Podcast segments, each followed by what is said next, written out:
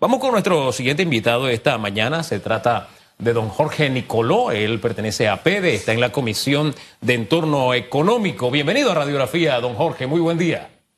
Bueno, buenos días, eh, eh, Hugo y Susan. Eh, la verdad que muchas gracias por la invitación. Bienvenido. Bienvenido. Y para los que lo, lo, escuchan y lo ven, el señor Nicoló fue expresidente de Cable Languarles, así que con una trayectoria empresarial importante, es consultor. Y el tema de la caja del Seguro Social es un tema que nos preocupa a todos. La semana pasada estuvimos conversando aquí con Aida Michelle de Maduro. Eh, ella es también miembro de la Junta Directiva de la Caja del Seguro Social, señor Nicoló. Y una de las cosas que conversábamos era cuándo realmente ya se formaliza ese diálogo por esta institución. Lo único que escuchamos son los problemas, las situaciones críticas que tiene la misma, pero en realidad esas propuestas y esos planes eh, no arrancan. Eh, y, creo que ahí está la parte medular, tener los estados financieros, arrancar mesas de trabajo. ¿Cómo lo ven ustedes? Bueno, mire, eh, primero hay un problema desde hace muchísimos años que es la transparencia de las cifras. No fue hasta que se colgó las cifras hace como tres meses en la web en donde realmente tuvimos acceso a ver los estados financieros de todos estos años. Y ahí empezó este trabajo. Eh, eh, yo, yo básicamente, eh, cuando vi las cifras y vi los resultados, poner en orden toda esta cosa que era enorme, básicamente fue una cuestión de espanto, como he dicho. Y en este momento yo creo que las cifras hablan por sí solas. O sea, la Caja de Seguro Social ha venido bajando y bajando y bajando sus ingresos. Eh, eh, y han aumentado, aumentado, aumentado sus gastos. ¿Y dónde aumentan? Aumentan en, los gastos de personal. Para que tengan una idea, los gastos totales aumentaron 360 billones. O sea, es una exageración eh, en tres años. O sea, eso es más que el déficit del sistema exclusivo de beneficio definido. Pero el aumento en gastos de personal se ha comido 317 millones, un aumento. Antes nos costaba 700 y pico operar la caja de seguro social en personal y ahora nos cuesta 1.055 millones. Eso, eso no es justificación porque no, hay beneficio, eh, básicamente para los asegurados. Entonces, yo pienso que lo primero es transparencia. cuando uno se sienta a hablar, uno necesita cifras, uno necesita eh, eh, en qué basarse. E, este no es un problema que tenga que ver eh, únicamente qué es lo que yo quiero, qué es lo que creo que es ideal. Es un problema concreto. y, hay varias partes, varias aristas. Está la parte de servicio y obviamente está la parte financiera. Fíjese que... Creo que es positivo llamar a un diálogo. Sí. Eh, eh, definitivamente. Pero eso tiene que ser organizado, no solamente llamar a la gente y decir, bueno, vamos a decir, nos sentamos tiene que haber, mire, esto es lo que está pasando en la caja, el, el, informe actuarial de la Junta Técnica Actuarial, esto es lo que, lo que arroja, esto es lo que dice, y esta es la situación ahora. Y yo espero que el gobierno diga, bueno, eh, eh, hay varias, estas son las avenidas, como lo dice el informe actuarial. ¿no? Fíjese, en eso de, de sincerarnos en las cifras y la transparencia creo que es fundamental. Hace unos días veía un reporte de cómo en las últimas administraciones de la Caja de Seguro Social se ha disparado la contratación de personal. Y usted nos habla de que nos cuesta 1.055 millones. Como en una administración, por ejemplo, se disparó 10.000 funcionarios más. Y uno se queda pensando, ¿dónde cabe tanta gente y qué hace tanta gente en la caja de seguro social? Bueno, eh, eh, lo que he escuchado básicamente adentro es que eh, hay una sobrepoblación, pero no en el lado de salud. Exactamente. También en el lado administrativo. Por ejemplo, el estándar internacional, me dijeron adentro en la Casa Social, es un administrativo por 5 de salud. Nosotros un administrativo por 1.2 de salud. O sea, eso, es absurdo. Significa que ha crecido inmensamente la parte administrativa sin necesidad. Eh, y lo otro es que eh, eh, eso ha ocasionado un peso financiero que se ha comido las se ha comido los márgenes de la caja de seguro social. Si usted agarra, por ejemplo, el aumento en, los salarios, no digo que no haya, no, tenga que haber, a ver, pero agarremos 317 millones que aumentó por año más de lo que esperaba la caja de seguro social apenas hace tres años. Eso significa que en tres años hemos gastado 960 millones de dólares que pudieron haberse metido al sistema exclusivo de beneficio definido, aunque por ley cada programa tiene que manejarse, pero habría recursos. No solamente eso, el programa, los programas operativos de enfermedad y maternidad y de riesgo profesional en este momento están en rojo. O sea, eh, eh, eh, no hay, y se van a comer las reservas, se las comen rapidito, pues tienen pocas reservas. En un año quedan en rojo. ¿Dónde vamos a conseguir la plata? Si no se hubiera gastado esa cantidad de dinero, hubiéramos administrado correctamente, tendríamos casi mil millones más. Ahora bien, ahí vamos a hacer un alto. Si no hubiéramos, pero ya no podemos cambiar lo que se hizo. Podemos mirar de aquí hacia adelante, pero en este sincerarnos, no estamos diciendo que, eh, que sea eh, el talón de Aquiles del gran problema de la Caja de Seguro Social el tema del personal, pero tenemos que sincerarnos y hablar de que ese es uno de los problemas. Yo le, le narro rapidito. A mí me sorprendió ir a visitar a alguien al Seguro Social aquí de Transísmica. Tú llegas, tienes que identificarte en una, hay una pequeña cabina, hay una persona que te toma los datos y hay otro que está detrás del que te toma los datos, simplemente viendo al que toma los datos. Y así en cada una de las cabinas. Entonces, después que te dan los datos, te dan un papelito. Tú se lo muestras a dos personas que están antes de entrar a la salita donde está el, el, el, ascensor. Eh, dos personas. Después ahí te encuentras con dos personas en una mesita. Se lo tienes que informar a esas dos personas. Para después irte al ascensor donde hay personas que también todavía son ascensoristas en estos tiempos. Entonces, son cosas en las que de verdad tenemos que, que sincerarnos, porque si no hubiéramos gastado, ok, no, no lo hicimos, pero tenemos que corregirlo. Y hay un detalle adicional ahí. Prácticamente todas las áreas de, de, de, profesionales y no profesionales de la Caja de Seguro Social, creo que hay 22 organizaciones en la Caja de Seguro Social. Mover a alguien, nombrar a alguien es fácil, pero remover a alguien es prácticamente imposible, porque te cierran la transísmica, porque vienen las protestas. Disculpe que le haya hecho todo este mar de fondo, pero forma parte de la vivencia diaria que pagamos nosotros a propósito. Don Jorge. Sí. Mire, yo le quiero decir que el que piensa que puede entrar y resolver este problema en un año está loco. O sea, esto tiene que haber un programa bien hecho de, que va a tardar cinco o seis años, y le digo por anticipado esto va a costar, 200, 300 millones de dólares. no puedes entrar a una organización y decir, no, toda esta gente, no, hasta ahí. Así es. Y ella misma se autojustifica, pero hay que tener un plan, plan de retiro, lo que fuese, eh, un bono por morirse, lo que sea. Pero hay que hacerlo. O sea, lo peor que puede haber es lo que tenemos en este momento. ese es uno de los problemas y, por ejemplo, en cinco años, eh, eh, lo que estamos viendo es que enfermedad y maternidad siguiendo una proyección más o menos, más o menos, eh, seguirse a los pesimistas ni nada, eh, eh, va a estar en déficit, empieza este año y al final de cinco años va a estar en déficit arriba de 1.500 millones. Enfermedad y maternidad, no estoy ni siquiera hablando de, de invalidez, vejez y muerte, el sistema... 1.500.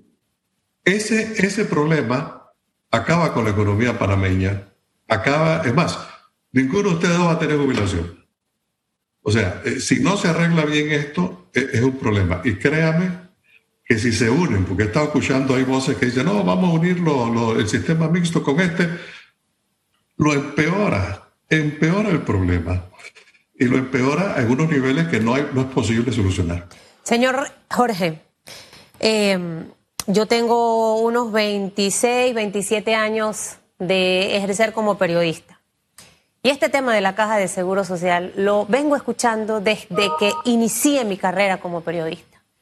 El, el, escuchar qué empresa tiene una planilla abultada, sin resultados, sin que haya un retorno de ganancias. Ninguna, ninguna empresa privada tiene una planilla de 900 millones con personas que no funcionan. A mí me, me gustaría a veces entender un poco el porqué de esto y me lleva mucho a líderes que hemos tenido en los últimos años, populistas, populistas que para poder cumplir con esas promesas de campaña tienen que llenar esos espacios y creo que ellos, eso ya se tiene que acabar.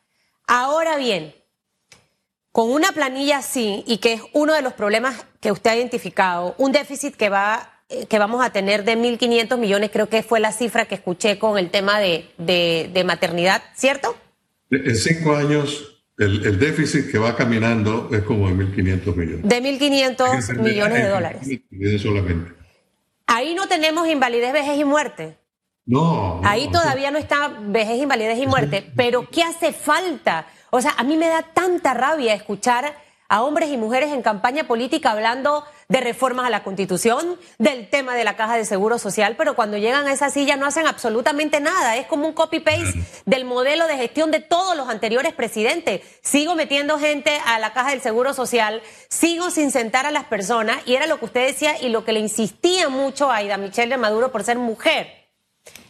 Hay que obligar prácticamente al gobierno a que ya esto lo formalice a mí no me sirve de nada escuchar al presidente, vamos a llamar a un diálogo por la caja de seguro social. Hello, he trabajado toda mi vida desde los 18 años, me quiero jubilar, me lo merezco porque lo he pagado. Es injusto que la gente eh, que está en la misma situación como yo no se jubile por falta de decisiones. ¿Qué tenemos que hacer en este momento, señor Nicolau? O sea, eh, pensemos que la caja es una, es una institución privada una empresa, ¿cuáles serían esos pasos para ver si de repente tenemos suerte y el gobierno escucha y ya formaliza ese diálogo con cita, hora de reunión, con una agenda de trabajo, con una hora, porque eso no puede ser tan largo porque se ponen a echar miles de cuentos, eh, con tareas para la siguiente sesión e ir dándole seguimiento a todo eso? O sea, ¿qué tenemos que hacer? Eh, creo que el, identificar los problemas están allí, ya nos tenemos que poner a trabajar, eh, tenemos que ponernos a trabajar en esto. Bueno, la Caja de Seguro Social por muchos años ha estado dando excedentes eh, y, esos excedentes han mareado a todos los gobiernos. Pues yo le he metido la mano en la cenicienta. Eh, eh, no es autónoma.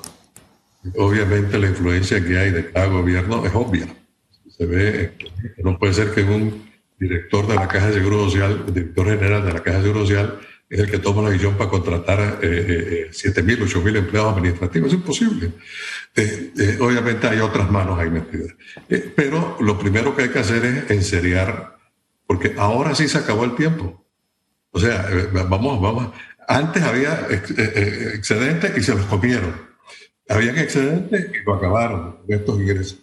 Entonces, y, va a ser peor porque se están comiendo el 77% de lo que puede definirse como los resultados de excedentes, lo dan los ingresos financieros.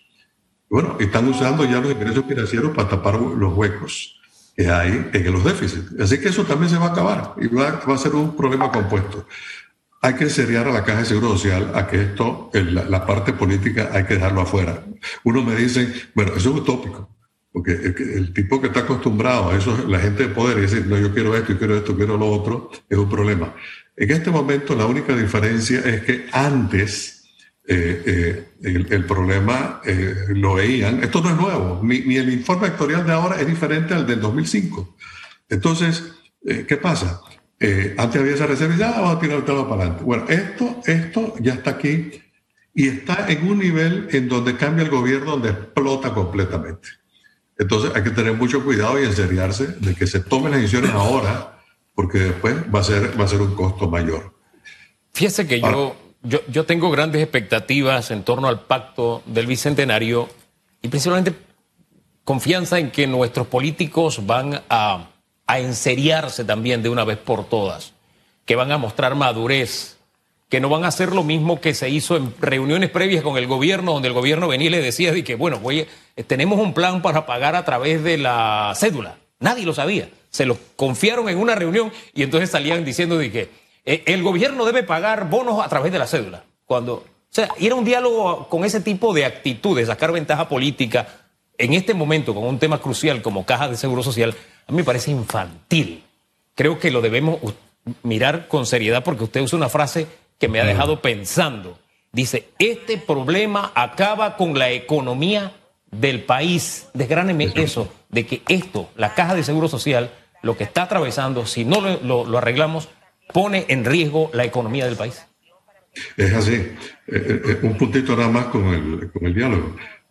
aquellos que han sido llamados al diálogo han sido las organizaciones que han ocasionado este desastre a través de sus diferentes gobiernos. Entonces hay que tener fe, hay que tener esperanza, hay que darle un voto positivo, pero definitivamente estamos llamando a los mismos que han ocasionado este desastre en los últimos 15, 20 años. Así es. Ahora, eh, eh, vamos a hablar un poquito del de, impacto económico en, en, uno de los programas, que es el Sistema Exclusivo de Beneficio Definido. Eh, para que tengan una idea, el estudio actuarial lo que refleja que no es nuevo. En el 2005 exactamente se dijo igual, que en 15 años acababa esta cosa. Entonces, ¿qué, refleja? Refleja que el gobierno a partir de este año empieza, tiene que dar aproximadamente como 750, 800 millones, va subiendo a mil millones y en 15 años tiene que estar poniendo 6 mil millones de dólares por, por año. O sea, el costo de esto es, eh, no lo aguanta nadie. O sea, el que diga, no, no, entonces no vamos por esa vía, eh, eh, momentito, esto es gravísimo, eso no se puede hacer así. por otro lado, el que diga, bueno, ahora tenemos 275 mil jubilados y en este programa hay como 250 mil, son como 525. Pero vamos a unir los dos, programas.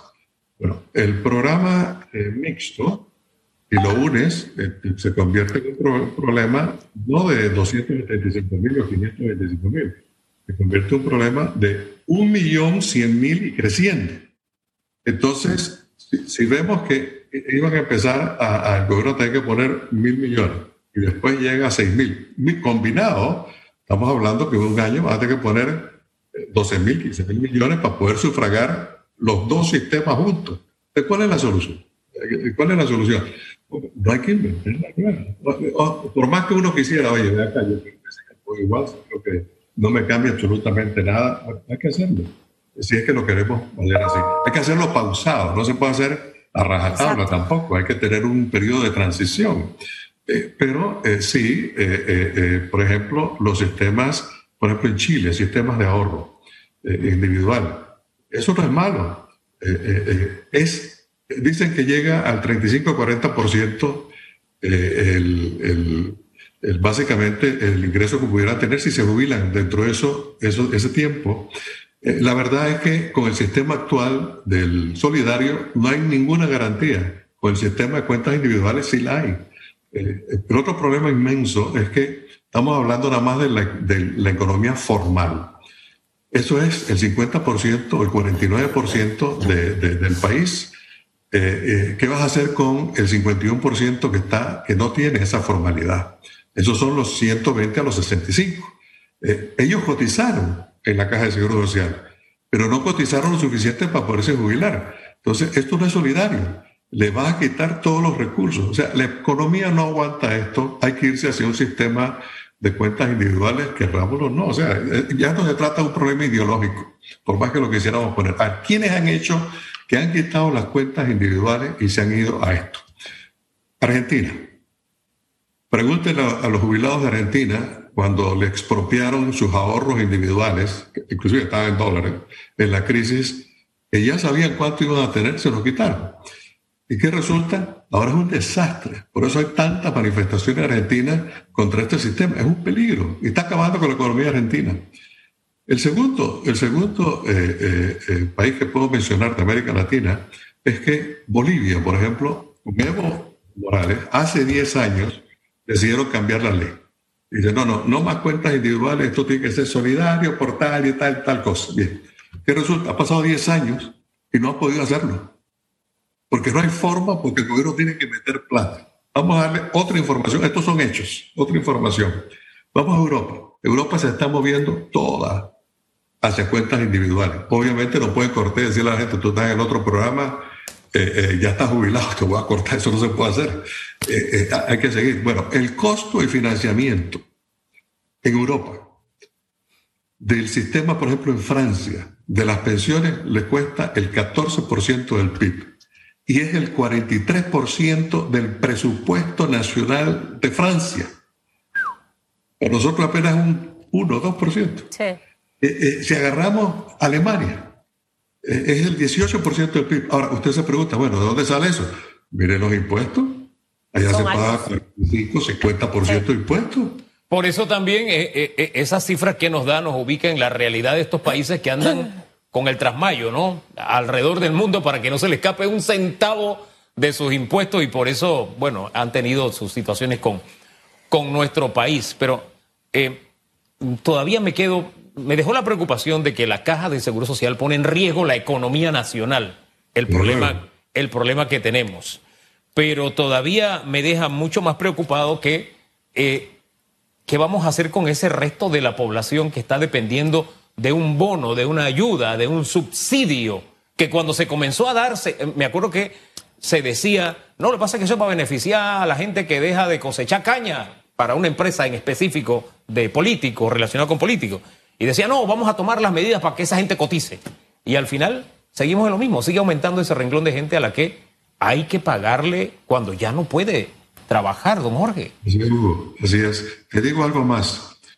Los estudios demuestran, no solamente en Panamá, sino en Chile y en otros sitios, que toda la gente que ha cotizado en la Caja de Seguro Social solamente se jubila el 50% como máximo. Solo el 50%. El otro 50% son los 120 a los 65. Pero ¿qué resulta? Si hubieran tenido ahorro de cuentas individuales, tendrían su cuenta individual. Tendrían su dinero. Si mueren, lo heredan la familia. Tienen algo. Eh, eh, con el sistema mal llamado solidario no tienen nada. Entonces es un sistema Ponzi en 1881, cuando Bismarck básicamente decidió implementarlo en Alemania, funcionaba porque en ese tiempo eh, la familia tenía 8, 9, 10 hijos. Sí. Y entonces eh, eh, la gente vivía hasta los 50 años. entonces, ya, eso cambió. En Panamá, en 1950, las familias tenían 7.5 hijos. En el 2020, actualmente, tienen 2.3. Ya, ya, cambió. Eso, eso, no, eso no es, eso no es sostenible. No se trata de ideología, no se trata de falta de solidaridad. Más solidaridad que esa no puede haber. O sea, aquellos que están en 120 a los 65 vieron solidaridad pagando por 5 años, 7 años, 8 años y no tienen jubilación. Y, eso es injusto. Tú tienes que atender a toda la población. Vamos a ver los tamaños. Por ejemplo, esta gente que está en el, el grupo que está en el sistema inclusivo de beneficio definido, según el estudio actuarial, que no es pesimista en los diferentes escenarios, eh, eh, esto llega posiblemente a casi 70, 80 mil millones de dólares, más, más que, el, del país en, este momento. Por eso es que eh, tiene que aumentar la cantidad de, aporte. Pero algo, algo más importante es que le quitan los recursos para educación, para escuelas, para atender a los, a los informales. O sea, le quitan, el gobierno no tendría forma de atender al país. Ahora, señor Jorge, eh, creo que la lista de, problemas que tiene la Caja de Seguro Social es larga. ¿Quién en este momento puede tomar la batuta de, este tema? El sector empresarial siempre ha estado muy preocupado, ha estado muy dispuesto a presentar sus análisis eh, con los mejores hombres y mujeres que tienen tanto a PEDE, eh, la Cámara de Comercio, CONEP y demás debe eh, tomar el sector empresarial eh, este, este liderazgo? Y se lo pregunto porque yo en realidad tengo pocas esperanzas y tendrían como que sacarme un wow, Nito Cortizo, en esa reunión del Bicentenario. Eh, creo que en la vida aprendí a ser una mujer positiva pero pragmática, porque sé hasta dónde puede llegar la gente. Y tengo mi recelo allí. Eh, el sector empresarial no pudiera involucrarse todavía un poco más, autoinvitarse o autodesignarse, porque sé que a ustedes sí les preocupa como el resto de los panameños, más no sé si a nuestra clase política realmente le interesa resolver el tema caja de seguro social. el, sector empresarial eh, sabe que su rol eh, definitivamente es contribuir con ideas, con estudios y ese tipo de cosas. Y, eso lo hemos estado haciendo. Eh, pero obviamente el, rol de liderazgo para implementar estas cosas eh, tiene que gestarlo definitivamente el gobierno.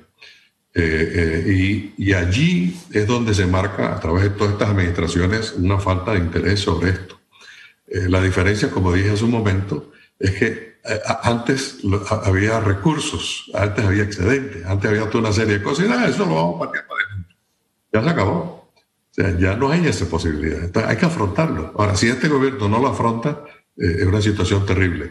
Eh, yo estoy seguro que, en este caso las instituciones como APEDE, CONEP, en las cuales yo pertenezco a APEDE, eh, eh, van a dar su contribución, van a estar eh, hombro con hombro apoyando para que se vea la cifra. Esto tiene que hacerse basado en cifras. No puede ser emotivo porque no hay forma. Es emotivo. Dentro de cinco años estamos quebrados completamente. Es más, los programas están quebrados hoy. lo que pasa tienen algunas reservas y se van a comer. Entonces, ¿qué pasa? Esa parte de liderazgo tienen que demostrarlo. Estamos en una crisis tan gigante que vamos a evaluar si tenemos los líderes políticos realmente para implementar esto o no los tenemos. Si los tenemos, hombre, maravilloso, hay que respaldarlos y hay que seguir adelante. Si no los tenemos, entonces amarremos los pantalones porque lo viene muy serio. El otro problema de esto es la crisis social que puede explotar aquí. O sea, el que piensa de que este, este descalabro por que se adelantó el COVID y después con todos estos problemas de, financieros que hay a nivel del Estado es terrible. Eh, eh, mucho cuidado, esto es muy serio, esto hay que tomarlo con seriedad, no hay que tomarlo nada más política, ah, bueno, esta es una, una cuestión, vamos a ver cómo salimos esto. No, no, no, señor, esto ya pasó, esto hay que afrontarlo. Y ayer salía el informe de Moody del rating de Panamá y lo bajaron el outlook a negativo. Pero más adelante dice que si no hay consolidación fiscal, si no se controla los presupuestos como Dios manda, o se, o, hacen presupuestos reales. No, porque presupuesto, no, yo bajé mi presupuesto, pero todavía sigue siendo mucho más que el año pasado. Entonces, no ha habido ninguna acción. Entonces, yo, yo creo que nos van a quitar el grado de inversión. Y ahí lo dice, entre, entre, entre palabras, ahí lo dice, eso sería nefasto para este país. Entonces, no solamente no vamos a poder conseguir financiamiento, porque ya estamos a un nivel demasiado alto de financiamiento, eh, eh, sino que el costo de ese financiamiento es mucho más. Complica todo. Ah. Uf, don Jorge, dan ganas de seguir hablando porque este es un tema, un ah. tema de interés nacional y, crucial, de verdad crucial, que tenemos que conversarlo así. No es quien más grita, no es no, no, no, no, no. no es así, con mucha calma, pausadamente. Pero en fin.